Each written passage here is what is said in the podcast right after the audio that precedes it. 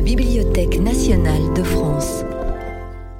Dans le cadre du cycle des cours méthodiques et populaires de philosophie, Bernard Sèvres se penche sur la place d'autrui. Je tiens d'abord à remercier les personnels de la Bibliothèque nationale de France et les techniciens euh, qui euh, permettent la bonne organisation de ces séances, la reprographie euh, de l'exemplier que vous avez tous pris, je suppose, à l'entrée, et le bon enregistrement de ces cours. Donc, je m'appelle Bernard Sèvres, vous le savez. mon cours d'aujourd'hui a pour thème la place d'autrui. Et nous allons consacrer une heure et demie à une réflexion sur ce concept ou sur cette idée. La place d'autrui, c'est une expression que nous connaissons tous et dont le sens est intuitivement clair. Toutefois, euh, cette formule, quand on l'emploie de manière séparée, quand on dit en l'air la place d'autrui, sonne de façon un peu étrange. Cette expression n'est vraiment vivante et compréhensible que dans certaines formules toutes faites, notamment la formule toute faite se mettre à la place d'autrui. Et encore, la formule se mettre à la place d'autrui n'est elle-même réellement employée que dans certains contextes très précis qui sont en général marqués par le reproche ou la revendication. On dira très usuellement, il vous est certainement arrivé de dire ou d'entendre vous dire, euh, on voit bien que tu n'es pas à ma place, ou encore, mets-toi donc un peu à ma place, ou encore, j'aimerais bien t'y voir à ma place.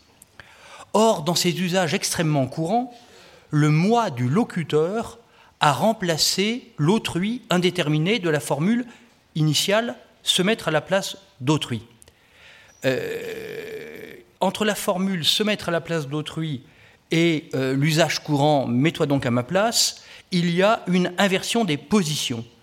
En disant mets-toi à ma place, je ne cherche pas à me mettre à la place d'autrui, mais j'intime à l'autre, mon interlocuteur, qui est un autrui, un autrui très concret, à qui je m'adresse dans une situation souvent un petit peu difficile, j'intime donc à l'autre l'ordre, ou plutôt le défi, de se mettre à ma place. J'occupe donc, moi, locuteur, la position supposée favorable de l'autrui à la place de qui il serait convenable de bien vouloir se mettre. Il ne s'agit donc pas, dans ces formules usuelles, il ne s'agit pas pour moi de me décentrer vers l'autre, mais tout au contraire, d'inciter l'autre à se décentrer de lui-même et à se centrer sur moi. On pourrait donc soupçonner la formule, se mettre à la place d'autrui, d'être le paravent vertueux d'une injonction égoïste, mets-toi donc à ma place, injonction dont le résultat attendu serait que l'interlocuteur à qui cette injonction est adressée se rendrait compte de la justesse des décisions et du discours du locuteur, de moi, qui lui dit mets-toi à ma place. Pourtant, et c'est le présupposé de notre réflexion d'aujourd'hui, la vérité de l'expression se mettre à la place d'autrui ne se dissout pas dans l'usage égocentrique de l'injonction mets-toi donc à ma place. Je pense que les injonctions du type mets-toi à ma place sont comme une dégradation du principe se mettre à la place d'autrui, mais cette dégradation contient encore quelque chose du principe. Quand je dis à mon interlocuteur mets-toi à ma place, je présuppose que se mettre à la place d'autrui est une formule qui a un sens et que cette formule désigne une opération qui est faisable et souhaitable. Je présuppose également que mon interlocuteur, à qui je parle, admet lui aussi ce principe.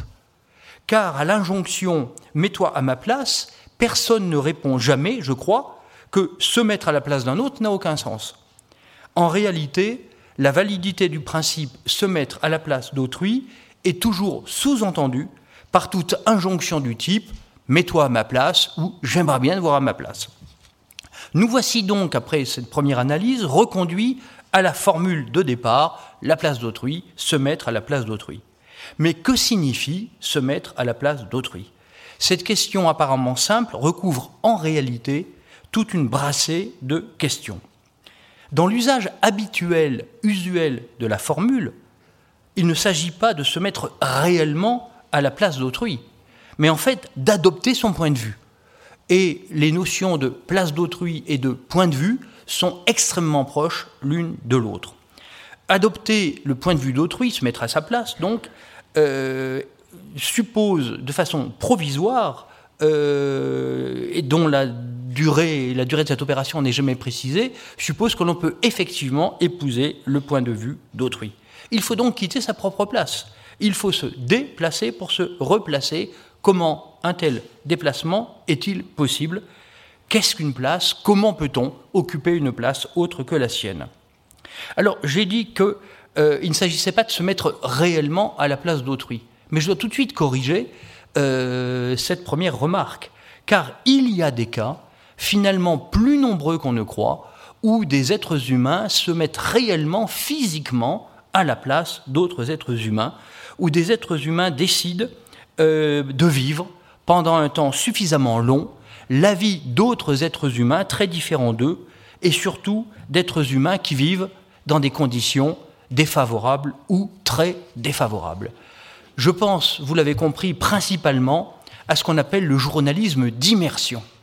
Quand un journaliste décide de s'installer pendant un temps assez long dans un univers qui n'est pas le sien en masquant euh, son identité personnelle et professionnelle. Euh, ce journalisme d'immersion pose des problèmes déontologiques euh, dont je ne m'occupe pas du tout aujourd'hui, mais qui sont importants. Je prendrai simplement deux exemples très célèbres, mais en réalité, il y en a beaucoup d'autres.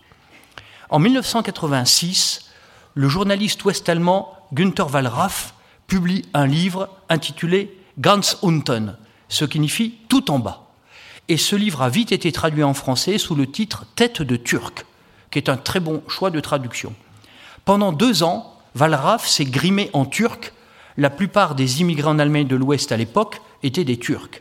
Et pendant deux ans, ce qui est très long, il a vécu la vie des immigrés turcs en Allemagne de l'Ouest pour témoigner des brimades et des discriminations qui sont ou qui étaient le lot de leur vie quotidienne.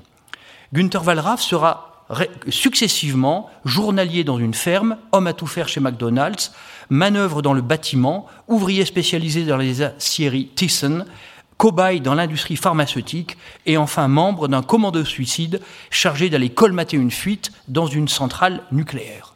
Ce livre témoignage eut un impact considérable, non seulement en Allemagne, mais dans les pays européens dans les langues desquelles il fut traduit.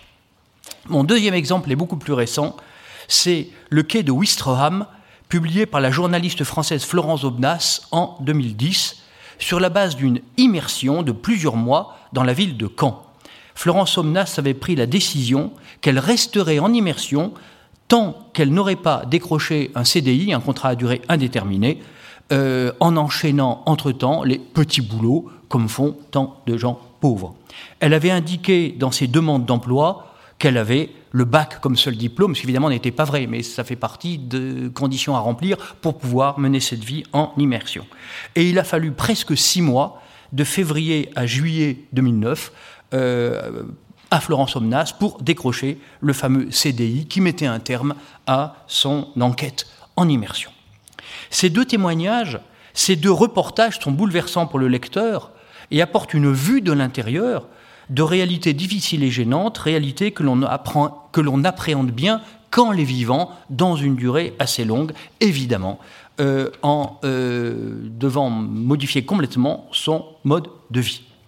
Ces deux cas, et encore une fois, je le répète, il y en a beaucoup d'autres, mais ces deux cas sont emblématiques, ces deux cas apportent des réponses au moins partielles à trois de nos questions sur le problème se mettre à la place d'autrui. Je résume d'un mot très bref les trois réponses pertinentes dans les trois cas en question. À quelle place se mettre? À quelle place se sont mis ces journalistes? Réponse les places en bas de l'échelle sociale. Comment ont-ils fait? Réponse en se grimant, en jouant un rôle au prix de sacrifices personnels considérables. Troisième question dans quel but ont-ils fait cela? Ils l'ont fait dans un but à la fois cognitif et éthique. Cognitif, c'est-à-dire euh, comme tout bon journaliste, euh, apprendre des réalités, les, éclairer, les faire connaître, euh, en l'occurrence la réalité de la vie des gens d'en bas. mais le but était aussi éthique, moral, voire politique, à savoir dénoncer des situations structurellement injustes ou inadmissibles. Dans les deux cas, les deux journalistes en immersion, Valraff et Florence Obnas, abandonnent leur vie antérieure, ils abandonnent provisoirement leurs amis, leurs relations, leur confort, leurs loisirs, pour vivre la vie des gens d'en bas. Le titre allemand du témoignage de Günther Wallraff est très intéressant, Ganz unten, tout à fait en bas. C'est une indication importante. il serait vraisemblablement techniquement beaucoup plus compliqué de vivre ganz oben, c'est-à-dire tout en haut. Les vies en haut de l'échelle sociale sont des vies, nous le savons bien, qui sont tissées d'argent et de relations sociales. Le journaliste peut donc difficilement feindre, du moins dans la longue durée, plusieurs mois, plusieurs années, d'appartenir réellement à ce monde s'il n'y est qu'en immersion. Alors que ganz unten, tout à fait en bas, on rencontre des vies isolées, des vies séparées, au milieu desquelles il est beaucoup plus facile de se glisser. Cette remarque méthodologique n'est pas sans importance. Ces cas, et d'autres cas du même type, sont extrêmement intéressants et d'ailleurs toujours perturbants pour notre confort moral. Mais ils n'épuisent pas pour autant le sens de la formule se mettre à la place d'autrui. Et je pense même qu'en réalité, Günther Wallraff et Florence Aubenas ne reconnaîtraient pas leur expérience dans l'expression se mettre à la place d'autrui. Leur travail, leur enquête serait sans doute mieux exprimé par une formule du genre vivre la vie des autres ou quelque chose de ce type. Quand on dit se mettre à la place d'autrui, on ne pense en réalité pas spontanément au fait d'occuper réellement la place qu'occupe dans l'espace ou dans la société telle ou telle personne, tel ou tel groupe social. On pense plutôt au fait d'occuper fictivement cette place par un certain travail de l'imagination. Et on change donc, vous voyez, d'univers en passant de l'occupation réelle à l'occupation fictive de la place d'autrui. C'est ce sens de l'expression qu'a retenu Solange Chavet dans son livre paru en 2012 aux presses universitaires de Rennes et qui s'appelle précisément Se mettre à la place d'autrui. Solange Chavet analyse le rôle de l'imagination et de la fiction littéraire dans une opération consistant à se mettre à la place d'autrui. C'est un livre de philosophie morale, c'est un livre qui réfléchit sur le rôle de l'imagination dans la vie morale. Je vous lis euh, un extrait de sa préface qui explique bien son projet. C'est donc ici euh, Solange Chavet qui parle. Mon raisonnement, écrit-elle, à son point de départ dans deux constats simples. Premièrement, nos, nos désaccords moraux ne s'expliquent pas toujours par un différent sur les principes ou les arguments en jeu. Bien souvent, il semble beaucoup plus exact de les décrire comme des différences de vision, donc de point de vue et de place. Deuxièmement, aussi bien le vocabulaire courant que d'importantes théories philosophiques proposent de voir l'échange de place et l'élargissement du point de vue, pardon, euh, j'ai mal lu, proposent de voir dans l'échange de place et l'élargissement du point de vue une condition essentielle pour bien juger moralement. Si, cette idée est séduisante, elle est souvent présentée de manière allusive. Il est intéressant de voir s'il est possible de l'étayer. C'est ce que va euh, faire euh, cet auteur dans son livre. Alors parmi les philosophes, je ne vais pas tous les évoquer, euh, mais qu'elle travaille, qu'elle évoque dans son livre, il y a Adam Smith, l'auteur au XVIIIe siècle de la théorie des sentiments moraux, et qui va développer l'idée du spectateur impartial. Pour bien juger moralement, il faudrait occuper la place idéale, idéale d'un spectateur impartial.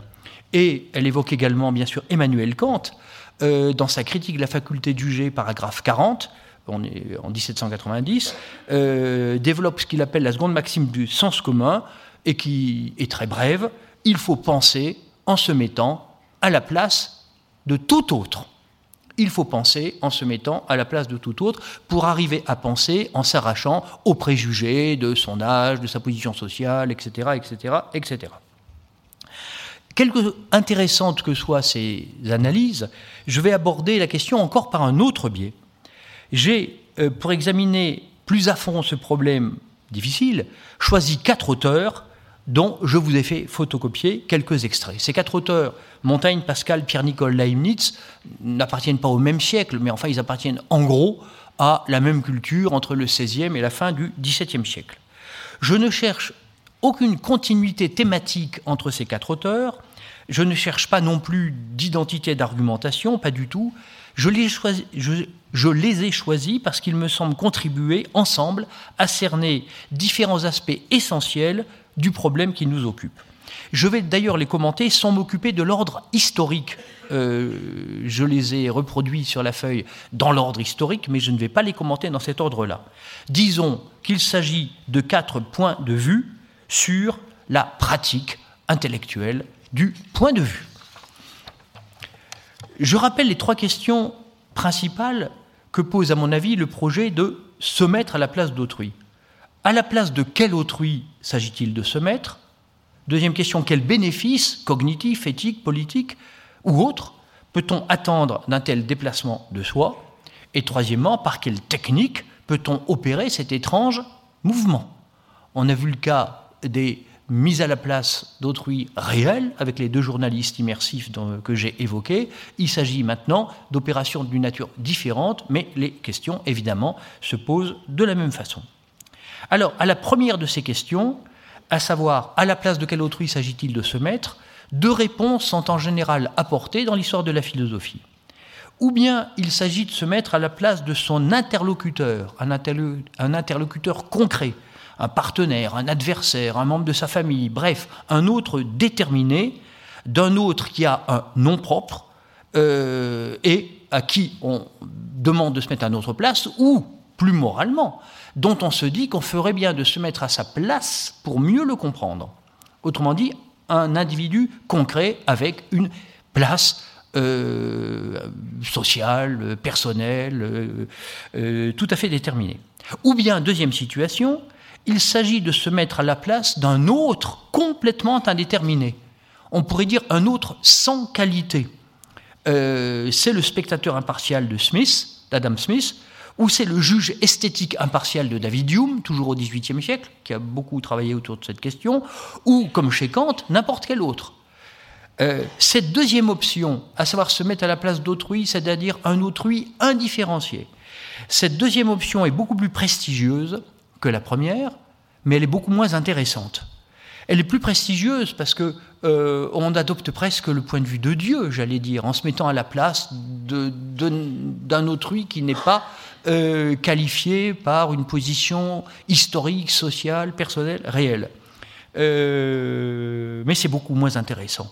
Se mettre à la place d'un spectateur impartial, d'un agent purement rationnel, ça n'est nullement se quitter adopter les particularités d'un autre, c'est au contraire se, se concentrer sur la part de soi-même qui est la plus rationnelle, qui est la meilleure, qui est la plus libre de préjugés c'est moins se quitter que se trouver en sa vérité d'être humain en général, d'être humain comme tel, d'être raisonnable. Vous voyez, ces deux interprétations, toutes les deux sont intéressantes, mais vraiment, c'est pas la même chose. Si, comme le préconise Kant, et c'est d'ailleurs encore une fois une maxime extrêmement importante, euh, j'essaie de penser en me mettant à la place de tout autre, euh, je ne cherche pas à me mettre à la place d'un autre en particulier, tout à fait au contraire. J'essaie d'échapper à ma particularité et je deviens un pur sujet pensant, un être purement raisonnable, sans passion, sans préjugés, sans désir, sans sexualité, sans euh, intérêt matériel, financier, sans engagement politique ou syndical, sans rien. Je deviens un pur être raisonnable. Ça peut être très intéressant. Mais c'est une opération totalement différente que celle qui consiste dans une conversation un peu animée avec quelqu'un, à essayer d'un seul coup de se séparer pour un moment de ses propres engagements intellectuels et autres, pour essayer de se mettre à la place de son interlocuteur, à voir les choses de son point de vue, c'est-à-dire d'une certaine façon d'épouser les préjugés de son interlocuteur. Et voyez pourquoi c'est probablement plus compliqué, parce que euh, penser comme un être raisonnable en général, ça consiste à abandonner ses présupposés personnels. Mais penser en se mettant à la place de son interlocuteur, ça consiste non seulement à abandonner ses présupposés personnels, mais à adopter les présupposés de l'autre. L'opération est plus compliquée. Et c'est pour ça que je dis qu'elle est moins prestigieuse, mais elle est peut-être plus intéressante. Se mettre à la place d'un individu déterminé, euh, c'est adopter provisoirement ses passions, ses préjugés, son regard particulier sur le monde. Il s'agit bien alors de se quitter soi-même pour endosser une personnalité différente et incompatible, au moins partiellement incompatible avec la sienne, que l'on vient d'abandonner. C'est ce qui se passe en général dans le contexte des conflits privés, où c'est plutôt ce qui ne se passe pas. Quand on dit à autrui, mets-toi à ma place, l'autrui pourrait nous répondre, mais toi, mets-toi à la mienne. Bon, euh, il s'agit, dans ce genre de situation concrète que nous avons tous vécu, il s'agit d'occuper fictivement la place de l'autre pour, pour occuper réellement son point de vue, pour voir les choses comme il les voit. Il s'agit d'une démarche qui est d'abord cognitive, il s'agit de comprendre, ensuite, enfin de, savoir, ensuite herméneutique, interpréter le point de vue d'autrui, et enfin pratique. D'abord connaître de l'intérieur le point de vue d'un autrui déterminé, ensuite éventuellement comprendre son point de vue, c'est pas sûr qu'on y arrivera, mais ça fait partie de l'objectif, et enfin euh, agir en ayant euh, intégré euh, les raisons, les motifs, les mobiles éventuellement mauvais, pour lesquels mon interlocuteur a tel point de vue euh, qui n'est pas du tout le mien. Alors, euh, nous sommes prêts, je crois, à lire le texte numéro 4, euh, qui est un fragment de Leibniz, qui est un fragment très célèbre, La place d'autrui, par lequel je commencerai. je précise deux choses. D'abord, Leibniz, qui était allemand, l'a écrit directement en français. et deuxièmement, il s'agit d'un brouillon. C'est-à-dire, c'est un texte qui n'a pas été relu ni corrigé par Leibniz. Euh, je le lis. La place d'autrui est le vrai point de perspective en politique aussi bien qu'en morale. Et le précepte de Jésus-Christ de se mettre à la place d'autrui ne sert pas seulement au but dont parle notre Seigneur, c'est-à-dire la morale, pour connaître notre devoir envers le prochain, mais encore à la politique, pour connaître les vues que notre voisin peut avoir contre nous. Alors, je fais quelques petits commentaires au fur et à mesure. Euh, j'ai mis en note deux textes euh, de l'Évangile pour euh, avoir la référence implicite de Leibniz à Jésus-Christ. je vous fais remarquer le couplage moral-politique, qui est aussi le couplage entre le prochain et le voisin. En morale, on a affaire à son prochain. En politique, on a affaire à son voisin. Et Leibniz pense très concrètement à l'État voisin qui peut menacer l'état euh, dans lequel je me trouve. Je reprends le texte. On n'y entre jamais mieux que lorsqu'on se met à sa place ou lorsqu'on se feint conseiller et ministre d'État d'un prince ennemi ou suspect. On pense alors ce qu'il pourrait penser et entreprendre et ce qu'on lui pourrait conseiller. Cette fiction excite nos pensées et m'a servi plus d'une fois à deviner au juste ce qui se faisait ailleurs. Il se peut à la vérité que le voisin ne soit pas si mal intentionné, ni même si clairvoyant que je le fais. Mais le plus sûr est de prendre les choses au pis en politique, c'est-à-dire quand il s'agit de se précautionner et de la défensive, comme il faut les prendre au mieux en morale lorsqu'il est question de nuire et d'offenser autrui. Cependant, la morale même permet cette politique lorsque le mal qu'on craint est grand. Je saute le bout de phrase euh, après, qui est un peu compliqué, que j'aurais d'ailleurs dû ôter de l'extrait que je vous ai proposé. Ainsi, on peut dire que la place d'autrui en morale comme en politique est une place propre à nous faire découvrir des considérations qui, sans cela, ne nous seraient point venues et que tout ce que nous trouverions injuste, si nous étions à la place d'autrui, nous doit paraître suspect d'injustice. Et même, tout ce que nous ne voudrions pas si nous étions à cette place doit nous arrêter pour l'examiner plus mûrement. Ainsi, le sens du principe, se mettre à la place d'autrui donc, est ne fais ou ne refuse point aisément ce que tu voudrais qu'on te fît ou qu'on ne te refusa pas. Pense-y plus mûrement après t'être mis à la place d'autrui, qui te fournira des considérations propres à mieux connaître les conséquences de ce que tu fais. On peut encore distinguer la volonté qu'on aurait étant à la place de l'autre, qui peut être injuste, comme de vouloir point payer, quand on a une dette par exemple, et le jugement qu'on ferait alors, car on sera toujours obligé d'avouer qu'on doit payer. La volonté est une marque inférieure du jugement, mais l'un et l'autre n'est pas une marque certaine de la vérité et ne sert qu'à nous arrêter, à exciter notre attention et à nous aider dans la connaissance des conséquences et de la grandeur des mots que cela pourra faire naître dans autrui. Alors ce texte est tout à fait remarquable. Il est extrêmement riche, je ne vais pas l'épuiser dans euh, les quelques remarques que je vais vous proposer, mais euh, il vaut vraiment la peine d'être médité non pas seulement comme un texte d'un auteur du XVIIe siècle, début XVIIIe aussi, mais comme un texte qui, d'une certaine façon, peut toujours nous apprendre quelque chose. Alors, quelques commentaires. Euh, j'ai déjà relevé la symétrie entre euh, morale et politique, mais cette symétrie inclut une dissymétrie. Autrement dit, le principe, se mettre à la place d'autrui est très bon en morale et très bon en politique, symétrie, mais en même temps, euh, la morale et la politique n'ont pas du tout les mêmes objets. Il y a une dissymétrie euh, qu'on voit très bien à la fin du premier, du premier fragment, euh, lorsque Leibniz écrit Il faut prendre les choses au pis en politique et au mieux en morale. Ça veut dire qu'en politique, il faut toujours raisonner en supposant que la situation est la pire possible. On a un, un chef d'État à un État voisin qui est suspect, c'est-à-dire dont il soupçonne qu'il peut venir l'attaquer ou qu'il veut peut-être le déstabiliser. Bien, c'est peut-être pas ça qui se passera, mais il est raisonnable, il est sage en politique d'imaginer les pires intentions euh, chez ses voisins pour pouvoir précisément s'en prémunir. Bien. C'est un principe politique assez sage et assez courant d'ailleurs. Hein. Bon. En revanche, au moral, il faut au contraire quand il est question de nuire à autrui, il faut mettre les choses euh, au mieux, c'est-à-dire qu'il faut éviter jusqu'au moindre risque de nuire à autrui. Euh, il faut euh, se considérer soi-même comme dangereux, menaçant pour autrui, et il faut tout faire pour éviter d'attenter si peu que ce soit à la liberté ou à la personne naturellement euh, d'autrui. C'est ça la dissymétrie entre prendre les choses au pis et prendre les choses au mieux. Euh, c'était ma première euh, remarque sur ce texte. deuxième remarque, Leibniz met d'emblée son analyse sous l'autorité de Jésus-Christ.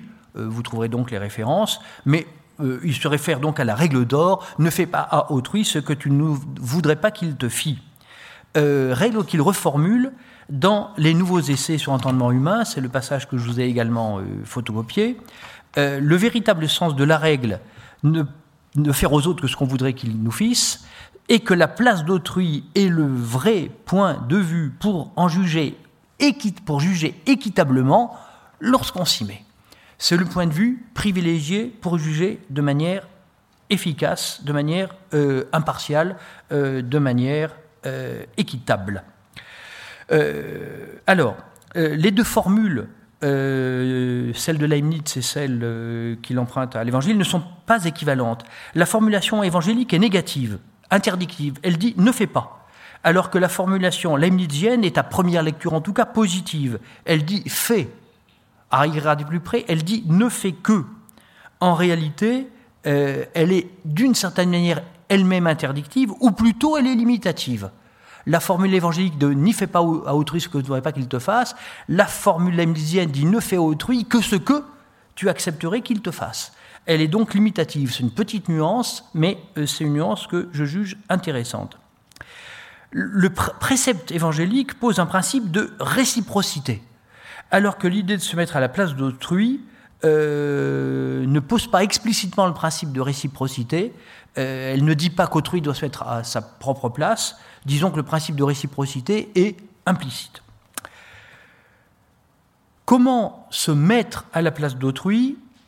Par quel procédé euh, technique, intellectuel euh, Leibniz ne nous l'indique pas. Ce qui intéresse Leibniz, c'est le bénéfice cognitif de l'opération, cognitif, intérêt cognitif qui est aussi bien en morale ou en politique. En morale, je l'ai dit, on a affaire au prochain. Et se mettre à sa place nous fait connaître nos devoirs envers lui. Euh, alors là, il y a un tout petit problème. On ne sait pas si la ministre pense à un prochain concret, un malheureux abandonné au bord de la route, comme le bon samaritain de la parabole, ou bien d'un prochain abstrait et désincarné, comme quand on dit, toujours dans l'Évangile, tu aimeras ton prochain comme toi-même. Euh, quand on passe à la politique, il ne s'agit plus d'un prochain, mais d'un voisin, et ce voisin est lui toujours parfaitement déterminé. Euh, c'est le prince ennemi ou suspect, c'est l'État voisin dont on se défie. La distinction entre le prochain et le voisin est donc extrêmement importante, c'est la distinction entre la morale et la politique. Alors, Leibniz donne toutefois une certaine indication sur la façon de procéder. Il dit qu'il faut se feindre conseiller et ministre d'État. Fiction, c'est le mot qu'on emploie euh, aujourd'hui, euh, dans le livre de Solange Chavet par exemple, mais dans beaucoup d'autres écrits euh, théoriques d'aujourd'hui, pour expliquer la manière dont on peut moralement envisager d'autres points de vue que les siens. Il faut feindre. Fiction, se feindre conseiller et ministre d'État. Cette fiction excite nos pensées et m'a servi plus d'une fois, écrit Leibniz, à deviner au juste ce qui se faisait d'ailleurs. Euh, a été conseiller, non pas vraiment d'un prince, mais enfin, il a été si quand même d'un petit prince allemand. L'Allemagne était à l'époque divisée en de nombreuses petites principautés. Leibniz était ambassadeur, ou conseiller d'ambassade plutôt, pas ambassadeur, à Paris, dans sa jeunesse, et Leibniz a une certaine activité diplomatique euh, dans l'ensemble des nombreuses occupations euh, qu'il a menées. Donc il a une petite expérience personnelle, pas à un niveau très élevé, mais il a quand même une petite expérience personnelle des négociations diplomatiques. Euh, voilà pourquoi il peut dire, ce système m'a servi plus d'une fois à deviner ce qui se faisait ailleurs dans un autre État. Euh, alors, euh, deux points euh, doivent encore être soulignés dans le texte que nous lisons. il y a d'abord l'idée d'un ralentissement.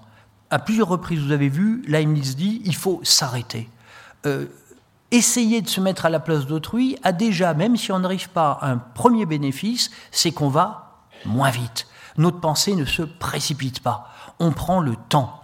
Euh, on prend le temps de réfléchir. Et encore une fois, même si on n'arrive pas réellement à se mettre à la place du chef de l'État voisin dont on soupçonne les entreprises, euh, le seul fait d'essayer va nous donner du recul par rapport à notre pensée et va ralentir l'impétuosité euh, qui, comme on sait en politique, est toujours très mauvaise conseillère. Donc, ralentissement. deuxièmement, cette tentative de se mettre à la place du voisin, euh, elle est heuristique. C'est-à-dire, elle permet, heuristique, c'est ce qui permet de trouver quelque chose. Elle est heuristique, elle permet de trouver, euh, de deviner, dit Leibniz, euh, ses pensées. elle ne donne pas un savoir certain. Si j'essaie de me mettre à la place d'autrui, je ne serai jamais sûr que, effectivement, j'arrive à comprendre ce que pense autrui comme il le pense lui-même, et encore moins, je ne serai jamais certain que j'arrive à deviner ses intentions. Bon, donc on n'est pas dans un savoir positif. Néanmoins, on est dans plus qu'une imagination arbitraire. Euh, on est quelque, c'est intermédiaire entre l'intuition arbitraire et le savoir positif. On peut deviner, on peut arriver à avoir des, pensées qui se rapprochent de celles euh, du chef d'État voisin. Alors, je reviens une seconde sur la symétrie et dissymétrie entre morale et politique. Euh, Leibniz dit de manière un petit peu curieuse que euh, se mettre à la place d'autrui du point de vue moral nous permet de connaître nos devoirs. C'est un peu étrange, parce que nos devoirs envers autrui ne dépendent pas des particularités de nos prochains. On ne doit pas mentir, on ne doit pas voler. Euh, bon, pour prendre des exemples extrêmement simples, euh, on doit mentir à personne et on doit voler personne, indépendamment des particularités des uns et des autres. Euh, et donc, euh, au fond, pour savoir qu'il ne faut pas mentir, on n'a pas besoin de se mettre à la place d'autrui, vous voyez. Donc c'est un petit peu curieux que Leibniz dit, euh, dise qu'il faille se mettre à la place d'autrui, de son prochain, pour connaître nos devoirs. alors que du point de vue politique, il va de soi que nos attitudes et précautions envers nos voisins, dans un monde qui est toujours conflictuel, dépendent certainement de leurs particularités concrètes et de leurs intentions présumées. Mais je crois que cette question que j'adresse au texte de Leibniz trouve sa réponse. La démarche morale de Leibniz ici ne vise pas euh, à établir les principes fondamentaux de la morale, comme ne pas tuer, ne pas voler, ne pas mentir. Encore une fois, il n'y a pas besoin euh, de se mettre à la place d'autrui pour savoir ça.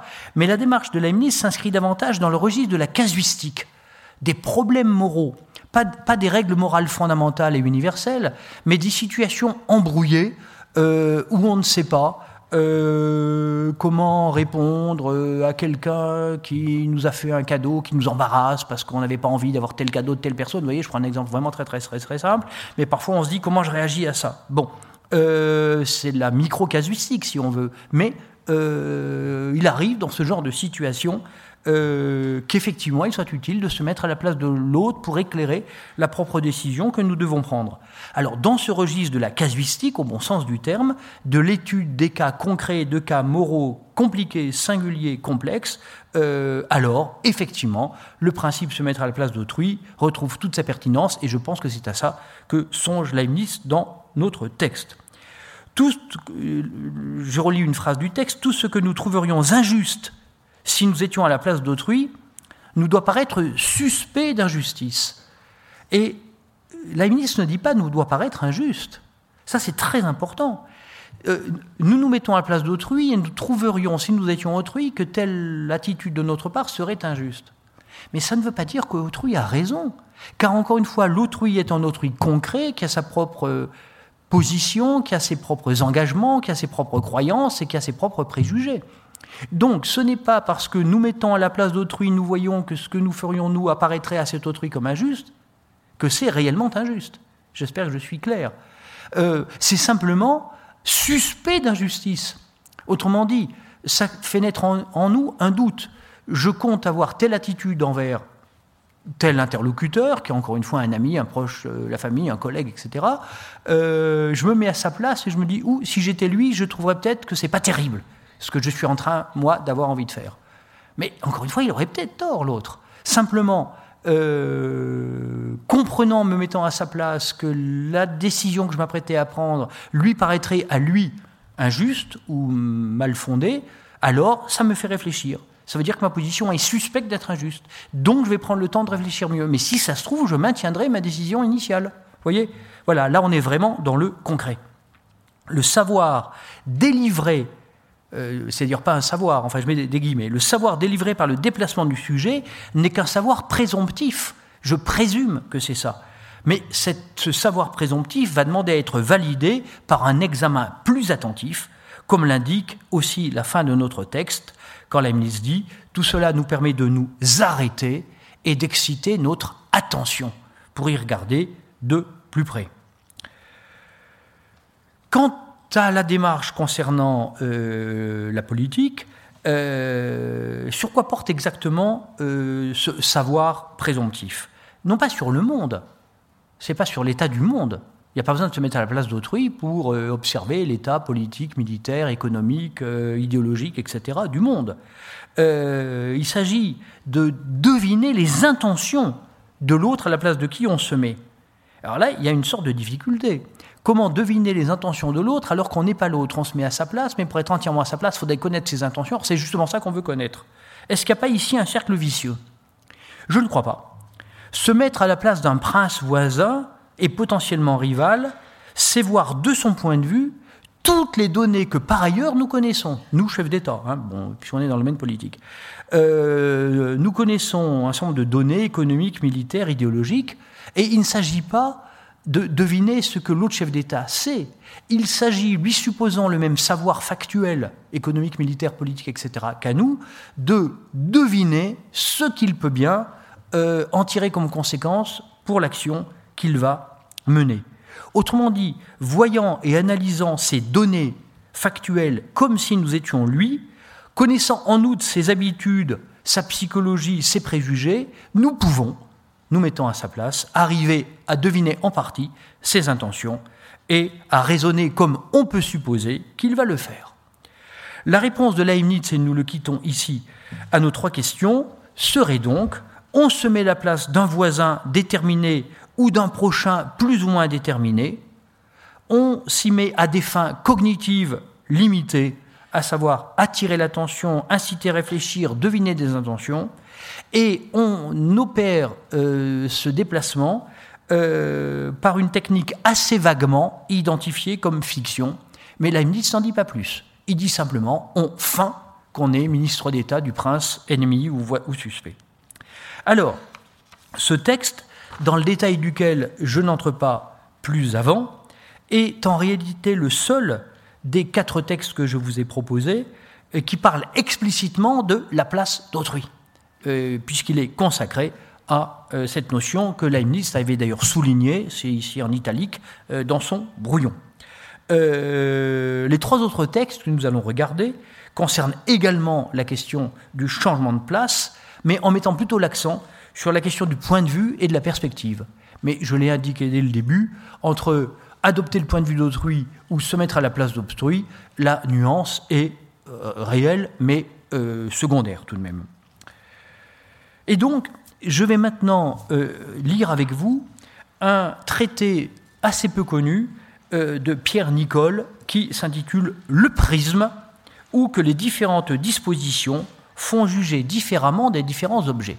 Or, Pierre-Nicole, vous le situez, c'est un écrivain euh, religieux, un théologien et un philosophe euh, du XVIIe siècle qui appartenait au courant janséniste de l'Église catholique, euh, avec qui Pascal a été en relation étroite et qui a écrit des traités de théologie dont je ne m'occupe pas ici, mais qui, qui, a écrit des essais de morale et des nouveaux essais de morale qui ont un succès, qui ont eu au XVIIe et au XVIIIe siècle un succès absolument extraordinaire euh, et qui ont eu de très nombreuses rééditions. Et ça vaut toujours la peine d'ailleurs euh, d'aller y regarder. Il y a vraiment des choses tout à fait magnifiques. Par parenthèse, c'est Pierre Nicole. Euh, qui nous a conservé les trois discours sur la condition des grands de Blaise Pascal, dont nous lirons un extrait tout à l'heure, puisque Pierre Nicole avait, pu récupérer après la mort de Pascal, un certain nombre de ses papiers. Euh, alors, le petit traité, euh, le prisme de Pierre Nicole est quelque chose de très curieux. Euh, puisque c'est paru en 1671 hein, dans la première édition des Essais de morale. c'est un traité un peu étrange qui semble traiter, qui semble examiner deux thèmes différents. D'abord, il y a le succès du prisme dans la société française, européenne sans doute, euh, de la deuxième moitié du XVIIe siècle et au-delà. Euh, vous savez ce que c'est qu'un prisme, cet objet qui permet de diffracter les couleurs euh, et qui permet de voir le monde tout à fait autrement quand on regarde au travers de cet objet. C'était un objet extrêmement courant qui a eu un succès, c'est un objet optique qui a eu un succès extrêmement courant, extrêmement vaste, pardon, au XVIIe siècle, et qui est donc qui a donc un double statut. C'est un objet scientifique et c'est un objet d'amusement pour les enfants. Alors du point de vue scientifique, vous savez sans doute l'importance considérable qu'a eu le prisme dans l'optique de Newton, euh, mais il ne faut pas commettre d'anachronisme. L'optique de Newton est de 1704. Euh, Pierre Nicole était mort à l'époque et il n'a pas du tout connu euh, la théorie de la lumière qu'a développée Newton dans son optique à partir de l'événement du passage de la lumière blanche au travers du prisme qui se donc se disperse en couleurs multiples, les couleurs de l'arc-en-ciel. Bien. mais enfin, on se sert déjà du prisme à l'époque de Pierre Nicole, comme d'un objet, comme d'un instrument, pardon, scientifique. Mais par ailleurs, c'est un jouet, parce que c'est amusant de regarder à travers un prisme, tout simplement.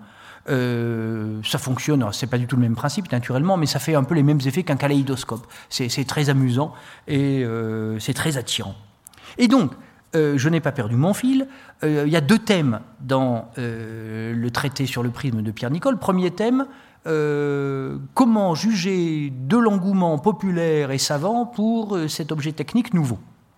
Deuxième thème, tout à fait différent, est-ce que cet objet technique ne peut pas nous permettre de mieux comprendre la foi chrétienne?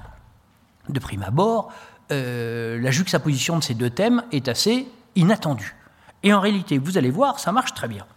Alors, dans un premier temps de son traité, Pierre Nicole va analyser le succès de cet objet, le prisme, qui est un objet très simple, hein, au fond, euh, qui n'est pas difficile à fabriquer, euh, et qui ne coûte pas cher. Euh, et il va distinguer trois types de personnes qui s'intéressent au prisme. Les gens du monde, les enfants et les physiciens. Euh, les gens du monde vont s'en amuser un moment, et puis comme ils sont superficiels, ils vont euh, très vite s'en désintéresser. Les physiciens vont travailler la lumière euh, en analysant la réfraction de la lumière que permet le prisme. Quant aux enfants, c'est pour eux un jouet. Nicole dit ensuite, c'est avant le texte que je vous ai choisi, que les gens du monde méprisent les philosophes et les enfants, que les philosophes méprisent les enfants et les gens du monde, et que les enfants, eux, ne méprisent personne. C'est assez intéressant, euh, cette tripartition. Euh, les enfants, dit-il, ne méprisent personne, ils jouissent sans réflexion de la beauté de cet objet, le prisme, qui les attire. Le traité dénonce, le traité de Pierre Nicole, qui est encore une fois un moraliste et un théologien et un prêtre, donc sans surprise, euh, le traité de Pierre Nicole va dénoncer la vanité et la malice des plaisirs humains, mais fait de façon beaucoup plus surprenante l'éloge des enfants. Euh, alors qu'en général, euh, il y a plutôt une méfiance chez les enseignistes envers la vie enfantine. Mais ici, Pierre Nicole fait l'éloge des enfants qui, regardant au travers le prisme, parce que, dit-il, je cite, il y a quelque chose de plus réel dans ce qui est indépendant de notre imagination que dans ce qui en dépend absolument. Alors ça, c'est un peu inattendu, mais c'est bien intéressant.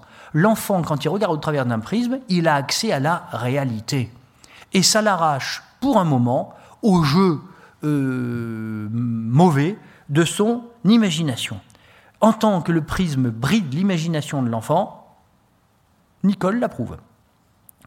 Alors, euh, le lecteur, évidemment, quand il lit euh, le traité, se doute bien que de la part de Pierre Nicole, il va y avoir un, dégagement, un développement du côté de la foi. c'est ce qui se passe, évidemment. Euh, toute cette analyse de l'usage du prisme dans la société vise à fonder une métaphore, une analogie. Euh, Nicole oppose le prisme, qui est une lunette artificielle, à nos yeux, qui sont des lunettes naturelles.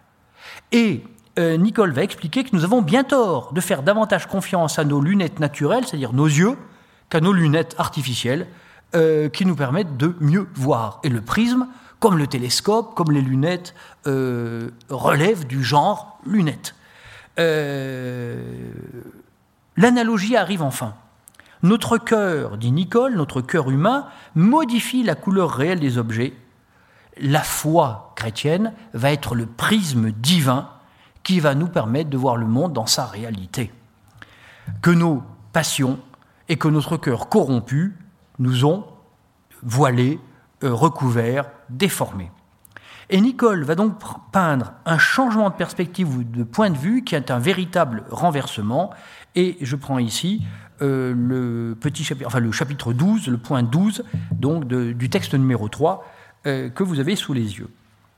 Pour voir, écrit Nicole, pour voir tous les objets renversés par le moyen d'un prisme, il ne faut que les regarder d'une autre manière que celle qui nous les a fait voir colorés le seul changement des rayons de notre vie, de notre vue, pardon, bouleverse à notre regard toute la nature.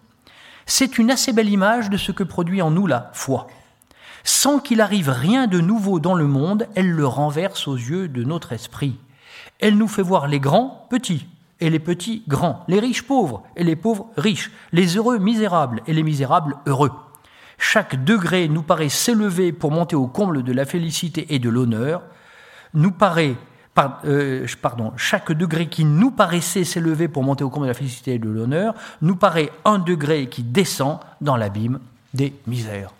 Pourquoi? Bah, on est toujours près des évangiles. Euh, heureux ceux qui ont le corps pur, heureux les pauvres en esprit, etc., etc. Ce qui est grand dans le monde est petit aux yeux de Dieu, et ce qui est petit dans le monde est grand aux yeux de Dieu. C'est ça le renversement. Et voyez bien que c'est une question de place. Euh, alors, il ne s'agit pas de changer sa propre place. Euh, sa propre place, le chrétien converti qui, voyant les choses à travers le prisme de la foi, voit qu'en fait les grandeurs sociales n'ont aucune valeur aux yeux de Dieu et qu'un pauvre misérable et abandonné a plus de valeur peut-être aux yeux de Dieu qu'un grand couvert d'honneur et d'argent.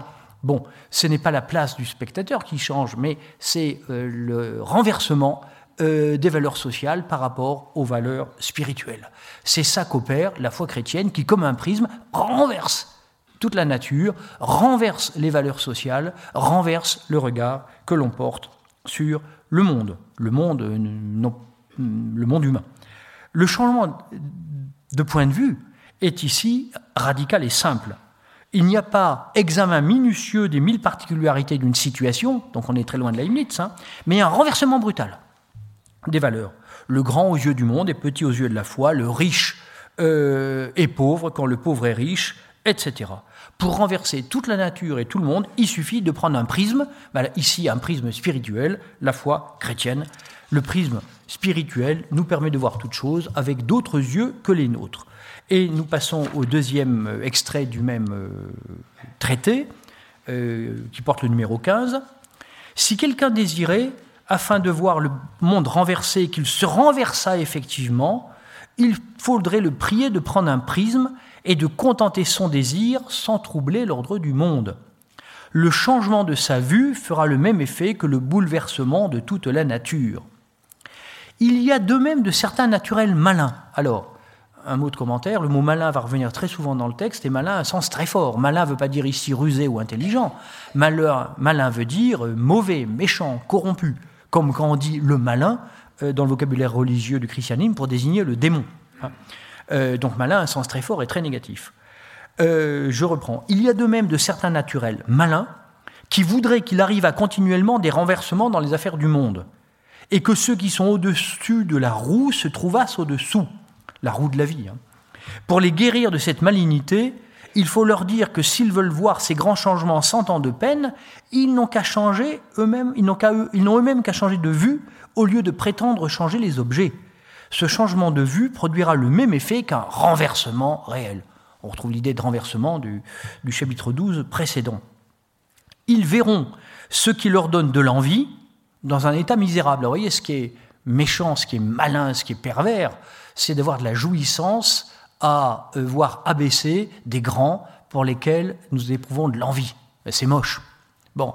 Euh, mais plutôt que d'essayer de leur nuire, euh, prenez les yeux de la foi et vous verrez que les grands dont vous êtes jaloux sont en réalité méprisés euh, aux yeux de Dieu. Alors évidemment, je crois que ce soit très très chrétien d'avoir une pareille opération, mais bon, voilà. Euh, ce changement de vue produira le même effet qu'un renversement réel. Ils verront ce qui leur donne de l'envie d'un état misérable, mais ce qui fait qu'ils ne se contentent pas de cette vue de foi qui renverse le monde à leurs yeux, c'est qu'ils ne veulent voir rabaisser ceux qui sont les objets de leur jalousie qu'afin de s'en réjouir. Bon, et ça c'est très pervers évidemment. Et de prendre un plaisir malin dans leur abaissement au lieu que la foi qui nous fait regarder les grands du monde dans la misère nous empêche d'y prendre plaisir. Ça, c'est le bon usage, si on peut dire, de la foi renversante. Hein. et excite plutôt en nous des sentiments de compassion. Ça, c'est le vrai sentiment que le prisme de la, voix, que le prisme de la foi euh, peut susciter en nous devant les grands de ce monde, avoir de la pitié pour eux, parce qu'ils sont misérables spirituellement, mais ils ne le savent pas.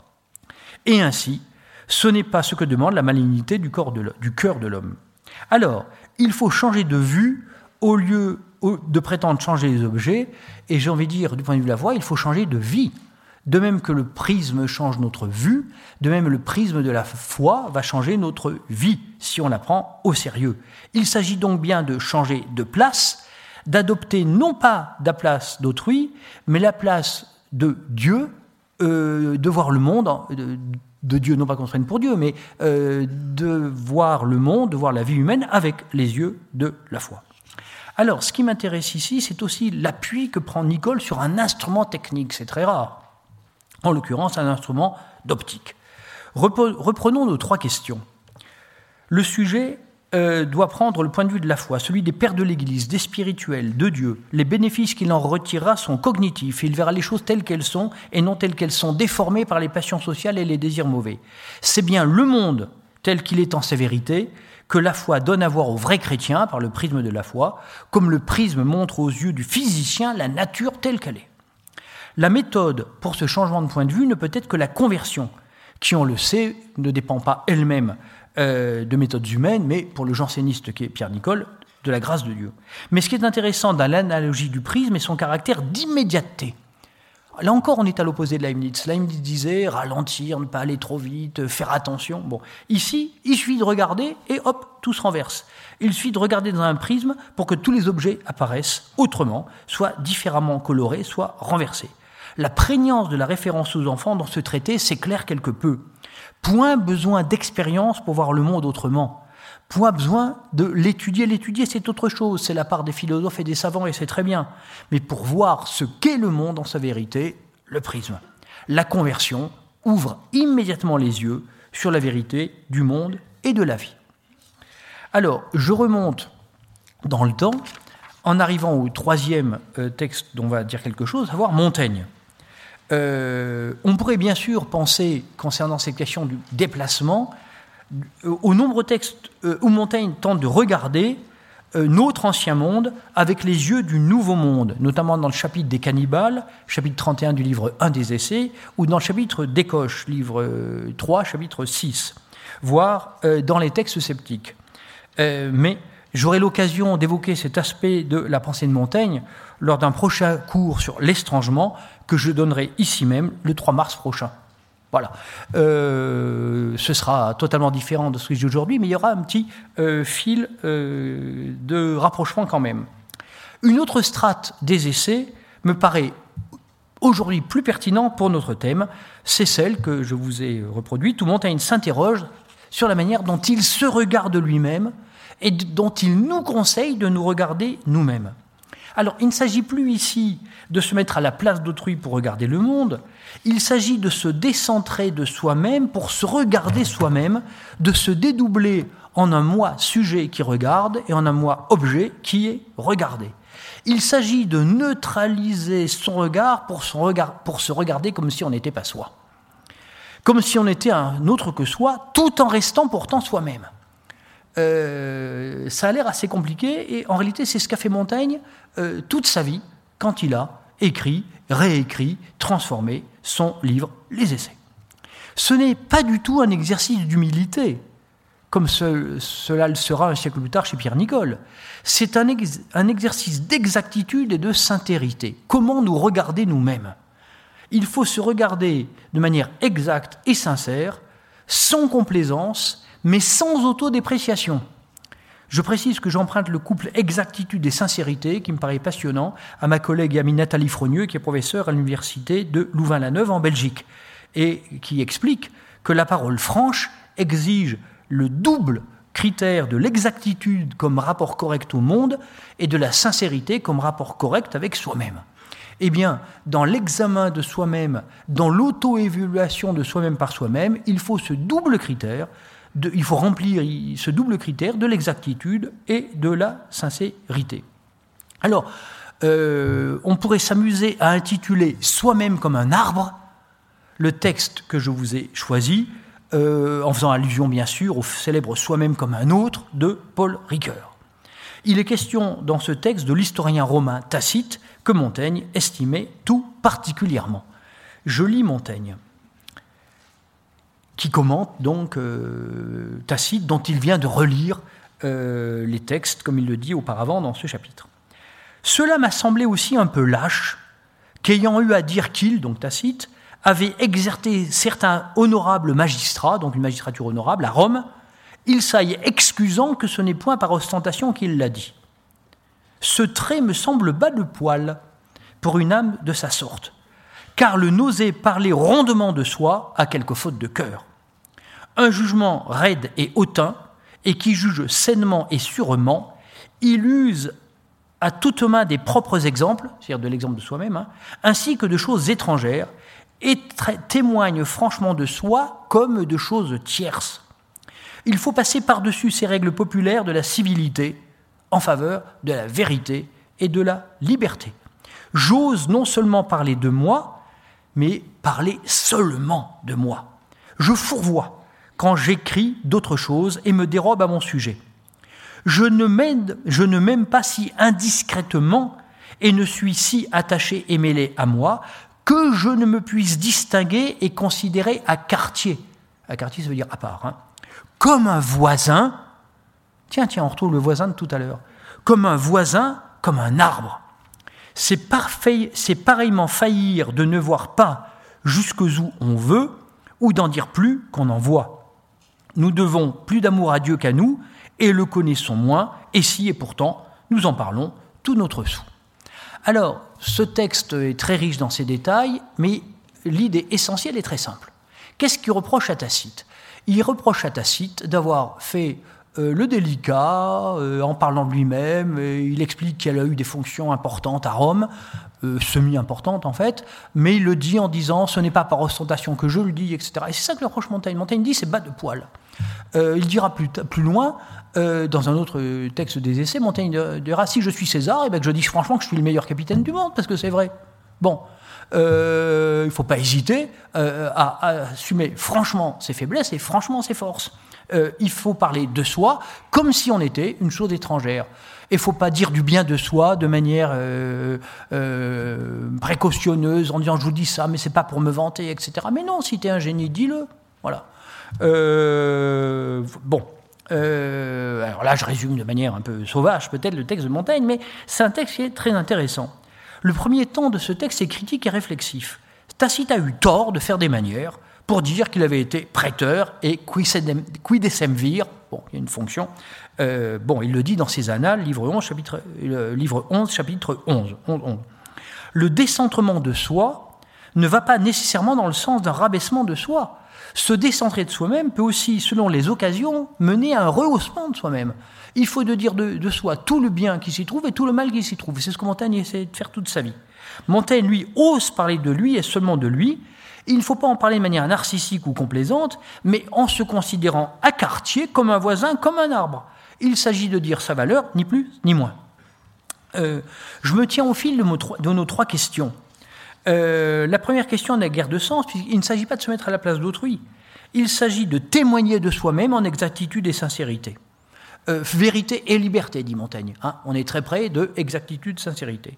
Si Montaigne se décentre de lui-même, c'est pour mieux s'observer. Et ce serait, à mon avis, une erreur de penser que Montaigne veut occuper la place du spectateur impartial, euh, ou la place d'autrui, euh, ou la place d'autrui au sens où l'a définit Adam Smith, hein, que nous avons déjà évoqué. Adam Smith écrit dans sa théorie des sentiments moraux Nous devons nous regarder, non pas du point de vue où nous pouvons naturellement nous apparaître, que du point de vue où nous apparaissons naturellement aux autres. Mais c'est pas ça que vise Montaigne. Il n'essaye pas de se prendre pour un autre. Il est bien lui, Montaigne, qui juge Montaigne, euh, qui examine Montaigne. Montaigne cherche plutôt quelque chose comme Michel, témoin de Montaigne, puisqu'il s'appelait Michel de Montaigne, ou Michel, juge de Montaigne, euh, comme Rousseau a écrit Jean-Jacques, euh, juge de Rousseau. Les bénéfices attendus sont nommés dans le texte, la vérité, la liberté. Quelque chose dont le bénéfice de ce travail, du point de vue, déborde la dimension cognitive. La méthode, enfin, est la plus intéressante du passage, encore qu'elle ne soit qu'implicitement évoquée. La méthode est celle des essais, comme enquête et expérience de soi. Comment faire, puisque c'était notre troisième question, pour occuper la place d'autrui, ici, pour occuper une place de moi-même, euh, me jugeant moi-même comme si j'étais un voisin ou un arbre Bon. Euh, pour répondre à cette question, il faudrait développer toutes les techniques montagnennes de l'écriture de soi et de l'auto-témoignage, ce qui évidemment serait une autre leçon. Et je ne peux pas développer ça euh, ici. Mais c'est bien un travail du point de vue de soi sur soi que nous proposent de leur, propre, de leur première à leur dernière page les essais. Et euh, je vous rappelle ou je vous apprends, selon le cas, que le titre des essais de Montaigne, ce n'est pas les essais. Le titre des essais de Montaigne, qu'on peut voir dans toutes les éditions parues de son vivant, c'est Les essais de Michel de Montaigne. Le nom de l'auteur est dans le titre. Euh, ça n'est pas du narcissisme, c'est une manière d'assumer euh, sa position de sujet qui ne prétend rien d'autre que d'exposer son point de vue à lui. Il nous reste un dernier témoin, qui est Pascal. C'est le texte numéro 2. Euh, ce sont les trois discours sur la condition des grands euh, que, comme je l'ai dit tout à l'heure, Pierre Nicole nous a heureusement conservés. On n'a pas de doute sur l'authenticité euh, de ces textes. Hein. Je ne rentre pas dans le débat philologique, mais il n'y a pas de, de doute sur le, la, véritable provenance pascalienne de ces textes qui ont été publiés peu de temps après la mort de Pascal, une dizaine d'années après, par Pierre Nicole. Les grands, évidemment, dans la société, ce sont les ducs, euh, les grands personnages, euh, pas seulement d'ailleurs du point de vue nobiliaire, mais également euh, du point de vue militaire, économique, etc. Principalement nobiliaire, y compris la noblesse de robe. le jeu des perspectives des points de vue y est plus compliqué que dans les exemples précédents. Euh, le projet de Pascal est à la fois cognitif, mais aussi bien entendu éthique et religieux. On pense que ces discours sur la condition du grand ont été euh, adressés par Pascal au duc de Chevreuse, au jeune duc de Chevreuse, qui devait avoir 18 ans à l'époque, et euh, dont le père, le célèbre duc de Luynes, traducteur de Descartes, était un ami de Port-Royal. Bon, euh, donc ces leçons, on peut appeler ça des leçons, ces discours ont été adressés à un grand véritable, qui devait d'ailleurs avoir plus tard euh, une, grande carrière politique sous le règne de Louis XIV. Le projet euh, consiste à permettre aux grands auxquels s'adresse Pascal d'entrer, je cite Pascal, dans sa véritable condition, dans la véritable connaissance de sa condition sa condition naturelle et non pas sa condition sociale. Sa condition sociale, il ne la connaît que trop. En tant que grand, il est honoré, il est respecté, il est riche, il a des domestiques, il vit somptueusement, etc. Sa condition sociale, il ne la connaît que trop. C'est sa condition naturelle qu'il faut lui faire comprendre, et il s'agit de lui faire comprendre que, naturellement, il n'a aucun droit à tous les privilèges de sa condition sociale de grand. Et Pascal va pour ce faire inventer une fiction qui paraît un peu compliquée et arbitraire, mais que je défendrai tout à l'heure. Un peuple prend par hasard pour son roi un homme qui s'était perdu et égaré et qui, par hasard, ressemble au roi perdu. Ça paraît tiré par les cheveux, mais vous allez voir. L'homme en question joue le jeu. On le prend pour un roi qu'il n'est pas, il se laisse traiter en roi. Mais cet homme n'oublie pas sa condition naturelle dans la, fable inventée par Pascal. Il se comporte en roi à l'extérieur, mais à l'intérieur de lui-même, il sait très bien qu'il n'est pas roi, et que c'est une méprise invraisemblable qui l'a mis dans cette situation. Tel est le modèle que doit suivre le jeune duc, se comporter en duc à l'extérieur, puisque la société est faite comme ça, et Pascal ne propose pas de la révolutionner, mais savoir dans son fort intérieur qu'il n'est pas duc au sens puissant du verbe être, au sens fort du verbe être. Il n'est pas duc. Ah, c'est le hasard euh, qui lui en a donné le privilège. Je lis euh, le texte de Pascal, que j'ai malheureusement dû couper parce qu'il est un peu long, mais il vaut vraiment la peine d'être lu en entier, ainsi que les deux autres euh, discours. Pour entrer dans la véritable connaissance de votre condition, considérez-la dans cette image. Un homme est jeté par la tempête dans une île inconnue, dont les habitants étaient en peine de trouver leur roi qui s'était perdu. Et ayant beaucoup de ressemblances de corps et de visage avec ce roi, il est pris pour lui et reconnu en cette qualité par tout le peuple. D'abord, il ne savait quel parti prendre. Mais il se résolut enfin de se prêter à sa bonne fortune. Il reçut tous les respects qu'on lui voulut rendre, et il se laissa traiter en roi, traiter de roi, pardon. Mais comme il ne pouvait oublier sa condition naturelle, c'était un pauvre homme naufragé, il songeait en même temps qu'il recevait ses respects qu'il n'était pas ce roi que ce peuple cherchait et que ce royaume ne lui appartenait pas. Ainsi, il avait une double pensée. Ça, c'est capital chez Pascal, la double pensée. Ainsi, il avait une double pensée, l'une par laquelle il agissait en roi, l'autre par laquelle il reconnaissait son état véritable, et que ce n'était que le hasard qui l'avait mis en la place où il était. Il cachait cette dernière pensée, et il découvrit l'autre. C'était par la première qu'il traitait avec le, avec le peuple, et par la dernière qu'il traitait avec soi-même.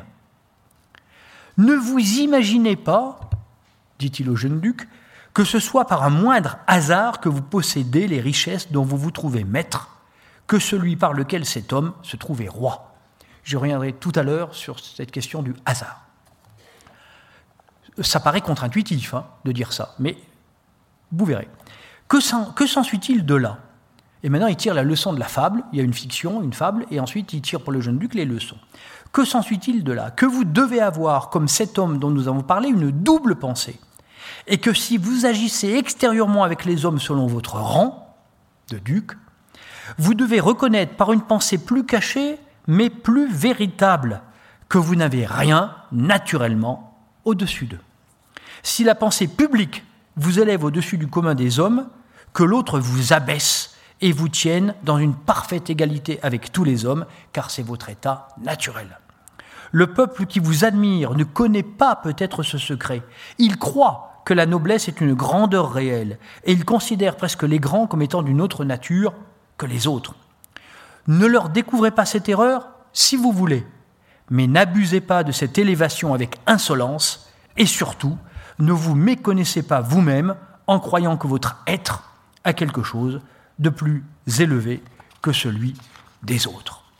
Alors, c'est un texte formidable euh, et d'une très très grande richesse intellectuelle et je dirais aussi morale. Dans la petite fiction inventée par Pascal, l'homme faussement roi joue la comédie, sans se prendre à son propre jeu, c'est ça qui est capital. C'est une situation assez simple, qui, ressemble, je suppose, formellement à ce que vivent les espions, euh, qui feignent à l'extérieur d'être ce qu'en réalité ils ne sont pas ou c'est ce qu'ont vécu, je suppose, les deux journalistes, Günther Wallraff et Florence Omnas, dont nous parlions au début de ce cours.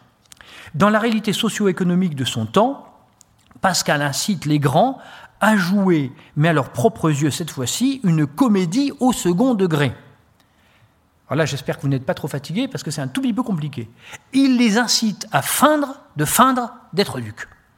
Le jeune duc de Chevreuse, il est duc, c'est comme ça, c'est sa condition sociale. Bon, il doit feindre à ses propres yeux qu'il n'est pas duc, et il doit feindre à ses propres yeux de jouer extérieurement à d'être un duc, qu'il n'est pas en réalité. Autrement dit, il doit feindre, de feindre d'être duc. Alors cela paraît verbal, mais ce n'est pas du tout. Le grand, le duc de Chevreuse en l'occurrence, doit accepter la fiction selon laquelle il ne serait pas substantiellement duc, il ne serait pas réellement duc, mais qu'il, oui c'est réellement que je devrais dire, non pas substantiellement, qu'il ne serait pas réellement duc dans la société de son temps, mais qu'il est un homme quelconque pris pour un duc à la suite d'un enchaînement incroyable de circonstances et de coïncidences. Une fois admise cette fiction, qui n'est qu'une fiction, il doit accepter de vivre non pas un moment, mais pour toujours, jusqu'à la fin de ses jours, comme si cette fiction était vraie, comme s'il était réellement un homme quelconque que tout le monde prend pour un duc, pour un duc, et comme s'il avait des raisons impérieuses de ne pas détromper les autres. J'espère que je suis clair. Il doit euh, feindre, de feindre d'être duc. Il doit feindre à ses propres yeux, de feindre aux yeux d'autrui d'être duc. Voilà. Autrement dit, le duc de Chevreuse doit vivre socialement sa vie de duc comme s'il ne l'était pas et comme s'il jouait à l'être. Bref, il doit avoir cette double pensée. Aux yeux des autres, il joue à être duc, à ses propres yeux, il, sait qu'il joue à jouer d'être duc, puisqu'en fond, il sait bien que substantiellement, naturellement, il est un homme exactement comme les autres, ni plus ni moins que tout un chacun. Bref, il doit jouer à ses propres yeux la comédie de la comédie. Euh, c'est un peu compliqué, mais je crois que c'est clair. C'est, si l'on veut, un écho lointain de la phrase de Montaigne, quand Montaigne écrit Toutes nos vacations sont farcesques. Vacations, c'est tous nos emplois, nos métiers, nos conditions même. Et farcesque, ça veut dire qu'il relève de la farce, de la comédie. Toutes nos vacations sont farcesques. Tous nos métiers relèvent de la comédie. Alors, la fiction pascalienne est-elle invraisemblable?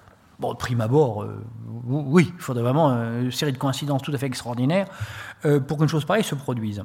Il faudrait bien des hasards pour qu'un sosie du roi perdu se présente justement au moment même où le roi était perdu devant un peuple qu'il reconnaît pour son roi, et qui donc l'adopte. Mais rétorque Pascal, qui était mathématicien, ne l'oubliez pas, euh, qui a inventé le calcul des probabilités, qu'il appelait calcul des parties, rétorque Pascal, c'est un passage que je n'ai pas photocopié, il faut une série de hasards extraordinaires pour que chacun d'entre nous soit au monde. Et si on est réfléchi, on va frémir. Euh, pour que chacun d'entre nous soit au monde, il faut que nos parents se soient rencontrés, que nos grands-parents, nos arrière-grands-parents, et on va remonter de génération en génération, euh, il faut que des milliers de personnes avant nous, euh, si on remonte à 30, 50, 70 générations avant nous, se soient rencontrés et eu un enfant ensemble. Et quand on y réfléchit, mais chacune de nos existences est mathématiquement totalement improbable. Nous avons tous entendu dans nos histoires, dans nos familles, des histoires, ah, les grands-parents se sont rencontrés tout à fait par hasard en trompant de porte, ou, bien nos arrière-arrière-grands-parents ont été mariés un peu contre leur gré, parce que ceci, cela, bon bref, ça aurait pu ne pas se produire. Il s'en est fallu d'un cheveu que tel mariage ou telle rencontre de nos ancêtres ne se soit pas produit. Mais s'il manque un de nos ancêtres, nous ne sommes pas là. Il y a sans doute quelqu'un à notre place mais ce n'est pas nous. Autrement dit, notre existence individuelle sur cette terre est due à un ensemble de hasards, nous dit Pascal, qui sont réfléchis, ce ne sont pas moindres que ceux euh, qui font qu'un homme perdu, peut, un naufragé peut ressembler à un roi perdu.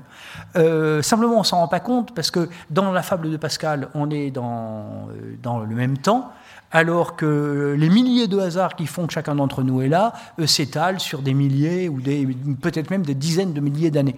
Euh, mais en réalité, il n'y a pas moins de hasards pour que chacun soit ici qu'il n'y en a dans la fable de Pascal euh, pour que ce naufragé soit pris pour un roi qu'il n'est pas.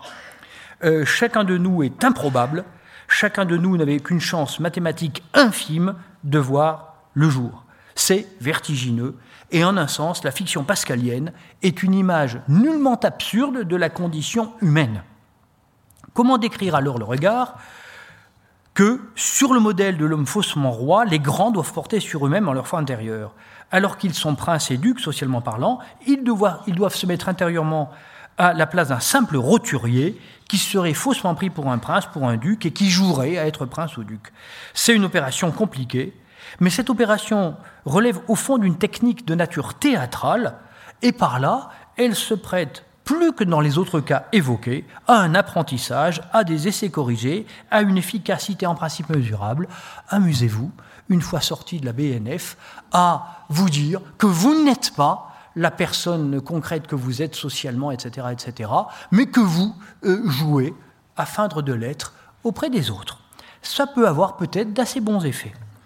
Je conclurai ce cours en revenant sur le statut du projet se mettre à la place d'autrui.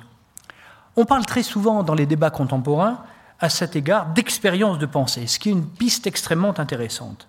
La notion d'expérience de pensée est actuellement l'objet de grandes discussions dans l'épistémologie des sciences dures, euh, physique notamment, comme dans d'autres disciplines, euh, notamment en morale et en esthétique. Euh, je n'ai plus que quelques minutes, euh, je ne vais pas euh, trop développer ce thème, mais il est intéressant. Je vais rappeler rapidement les quatre conditions, exposées notamment par Sophie Roux, qui est professeure d'histoire des sciences à l'ENS de Paris, pour qu'on puisse parler d'expérience de pensée en physique. Il faut quatre conditions. Premièrement, l'expérience de pensée, elle est contrefactuelle. Ça veut dire qu'elle ne correspond pas à ce qu'on peut observer dans la réalité. Elle repose sur une supposition impossible. J'en donnerai un exemple tout à l'heure. Deuxièmement, l'expérience de pensée, suppose un scénario très précis. Si on fait une expérience de pensée, qu'on ne peut pas faire réellement techniquement, autrement on le ferait, mais si on fait une expérience de pensée, euh, il faut euh, qu'elle soit détaillée dans ses moindres paramètres, il faut que ce soit très précis. Troisièmement, on ne fait pas une expérience de pensée pour rire ou pour s'amuser. Une expérience de pensée en physique a une intention cognitive très précise. Et elle s'inscrit dans un contexte problématique très précis elle s'inscrit dans une stratégie argumentative définie. On veut montrer quelque chose. Et, quatrièmement, pardon, une expérience de pensée se déroule dans un contexte où existent également des expériences réelles. Bon, alors je vais donner un exemple très ancien d'expérience de pensée que j'ai choisi parce que c'est encore une question de place et de changement de place. Et donc j'ai trouvé ça amusant. Cette expérience de pensée, qui est peut-être une des plus anciennes d'ailleurs qui existe dans l'histoire de la pensée humaine, elle est due à Aristote dans son Traité du ciel, partie 4, chapitre 3. Et Aristote se demande qu'est-ce qui se passerait si on mettait la Terre à la place de la Lune? Alors évidemment, ce n'est pas possible techniquement. Donc euh, les conditions sont remplies. Toutes les conditions de Sophie Roux sont remplies. Enfin, peut-être que le scénario très précis, n'est peut-être pas si précis que ça. Mais bon, les conditions sont remplies. Qu'est-ce qui se passerait si on était la Terre à la place de la Lune? Euh, Je vous donne la réponse, mais je vais être obligé d'aller très vite. Euh, pour Aristote, la Terre est au centre du monde parce que le monde est fini et la Terre est au centre et le Soleil tourne autour. Bon, ça c'est la cosmologie antique. et la Terre est au centre monde parce qu'elle est très lourde et que tous les corps lourds, les corps graves, comme on dit, tendent vers le centre du monde. Pour quelle raison, je ne peux pas vous l'expliquer, c'est la physique d'Aristote et la cosmologie d'Aristote. Et donc Aristote se demande si on met la Terre à la place de la Lune. La Terre n'est plus au centre du monde. Et sa question est, euh, où vont tomber les corps graves, les cailloux, les, enfin, euh, voilà, les corps pesants, ils vont aller où? Ils vont aller vers la Terre ou vers le centre du monde? Et la réponse d'Aristote, c'est qu'ils vont vers le centre du monde. Parce que si on met la Terre à la place de la Lune, la Terre n'est plus à sa place et c'est sans doute fâcheux, enfin bon, mais les corps graves, eux, ils n'en savent rien du tout, ils vont pas vers la Terre, ils vont euh, vers le centre du monde et donc ils continueront les mêmes trajectoires. Euh, bon, euh, c'est très très intéressant dans l'histoire de la physique et de la cosmologie, mais ce qui m'intéresse ici uniquement, c'est pas la réponse d'Aristote, c'est qu'il ait eu l'idée de cette expérience de pensée en disant il se passe quoi si on met la Terre à la place de la Lune? Alors on voit que dans son cas, il s'agit moins de démontrer quelque chose euh, que donner une sorte d'outil pédagogique pour bien comprendre que si le corps tombe, si je laisse tomber ce stylo, il va tomber euh, sur le sol, donc il va aller vers le centre de la Terre. Mais pour Aristote, c'est pas parce que c'est la Terre, c'est parce que la Terre est au centre du monde. Donc c'est plus explicatif que démonstratif. Néanmoins, je trouve que c'est euh, une assez intéressante euh, expérience de pensée. Alors, se mettre à la place d'autrui relève-t-il d'une expérience de pensée? On pourrait tenter de penser que la fiction pascalienne remplit ces conditions. Je crois que ce n'est pas le cas. La première, la seconde et la quatrième condition sont remplies avec Pascal. Euh, l'histoire inventée par Pascal est contrefactuelle. Ça ne correspond pas à une réalité vraisemblable, cette histoire de roi perdu. Elle repose sur un scénario, elle est de part en part un scénario. Et quatre, elle se déroule dans un monde où il y a des comédiens et des espions. Donc des gens qui jouent à n'être pas ce qu'ils sont. à être autre chose que ce qu'ils sont. Euh, mais la troisième condition n'est pas remplie. On ne peut pas dire que cette fiction de l'homme faussement roi est une intention cognitive. Il ne s'agit pas d'apprendre quelque chose. Il ne s'agit pas du tout, dans la stratégie pascalienne de la double pensée, d'acquérir un savoir, mais de vivre en permanence un savoir que l'on a. Il s'agit de rendre agissant un savoir que l'on a, et ça, ce savoir, c'est savoir que tous les hommes sont naturellement identiques et que seule la société a produit des différences que Pascal ne conteste pas, encore une fois, mais ces différences sont inventées par la société. Et Pascal distingue, c'est une distinction très importante de sa pensée, les grandeurs naturelles et les grandeurs d'établissement. Une grandeur naturelle, c'est quand un être humain a naturellement un talent particulier pour les mathématiques, pour la course à pied, pour la musique, pour euh, n'importe quoi. Bon, ça c'est une grandeur naturelle. Bon, euh, mais ça n'a rien à voir avec ce que Pascal appelle les grandeurs d'établissement qui ont été instituées par la société comme être duc ou être professeur. Après tout, c'est une grandeur d'établissement, à supposer que ce soit une grandeur. Donc, euh, c'est parce que Pascal sait d'avance, comme tout bon chrétien, que la condition naturelle, qui est différente de la condition sociale, d'un duc est identique à celle d'un batelier, qu'il peut construire sa fiction. Elle n'a donc pas une visée cognitive, elle a une visée morale, la fiction de Pascal. Elle ne vise pas à apprendre quelque chose au duc de Chevreuse, euh, et s'il n'est pas convaincu d'avance, il écartera tout ça. Hein. Seuls les yeux de la foi peuvent convaincre le jeune duc de la pertinence de cette fiction. Il ne s'agit donc pas d'une expérience de pensée. Alors si le concept d'expérience de pensée ne convient pas pour la fiction pascalienne, peut-être ne serait-il pas impropre de parler d'exercice de pensée au sens où on parle d'exercice spirituel. Hein, il s'agit de s'exercer à euh, se regarder autrement que la société ne nous incite à nous regarder nous-mêmes. Les mêmes remarques valent à mon avis pour le prisme de Pierre Nicole. Euh, il me paraît également euh, s'agir d'expérience de pensée. Euh, en revanche, il n'est peut-être pas impossible de parler d'expérience de pensée pour Montaigne, et plus encore pour Leibniz. Hein, l'expression expérience de la pensée conviendrait mieux pour Montaigne qu'expérience de pensée, sans doute. Son travail pour arriver à se considérer comme un voisin, comme un arbre, est un travail d'écriture et de pensée, une expérience qu'il fait avec sa propre pensée et sa propre vie, et qui lui, fait inventer une manière de penser et d'écrire singulière, inimitable, et qui nous attire encore aujourd'hui. Mais la fiction leibnizienne, et nous allons conclure par le premier texte que nous avons commenté, la fiction leibnizienne, si peu déterminée qu'elle soit dans ses modalités concrètes, hein, se feindre conseiller d'un prince, relève, quant à elle, je crois, d'une expérience de pensée. Il s'agit bien d'une euh, il s'agit bien d'une situation contrefactuelle insérée dans un scénario destiné à accroître notre savoir, un savoir euh, empirique. Hein, euh, il s'agit de deviner ce que pense le prince suspect voisin, mais bon, notre savoir, et inscrite dans un contexte politique ou diplomatique où les changements de camp et de loyauté sont choses extrêmement banales.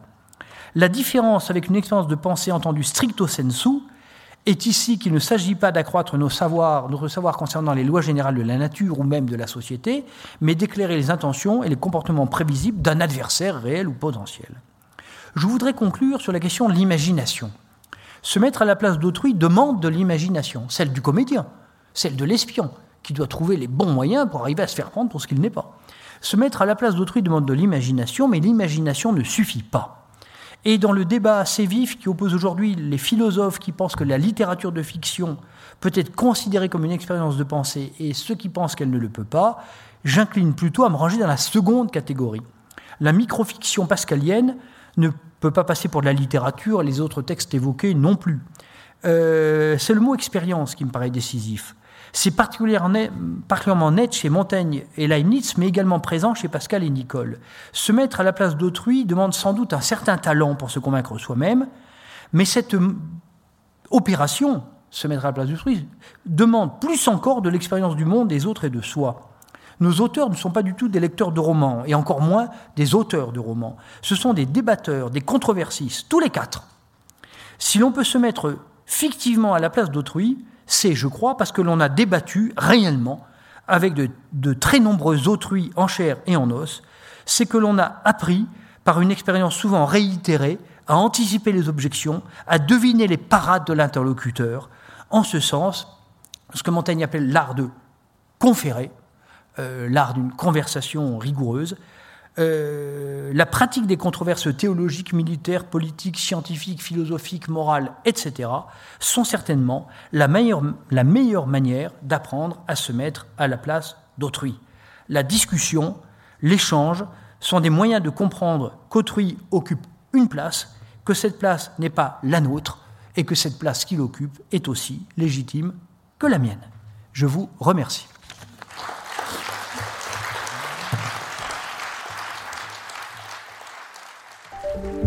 Vous venez d'écouter un podcast de la Bibliothèque nationale de France. Retrouvez les conférences, rencontres et créations de la BNF sur toutes les plateformes de podcast ainsi que sur le site bnf.fr.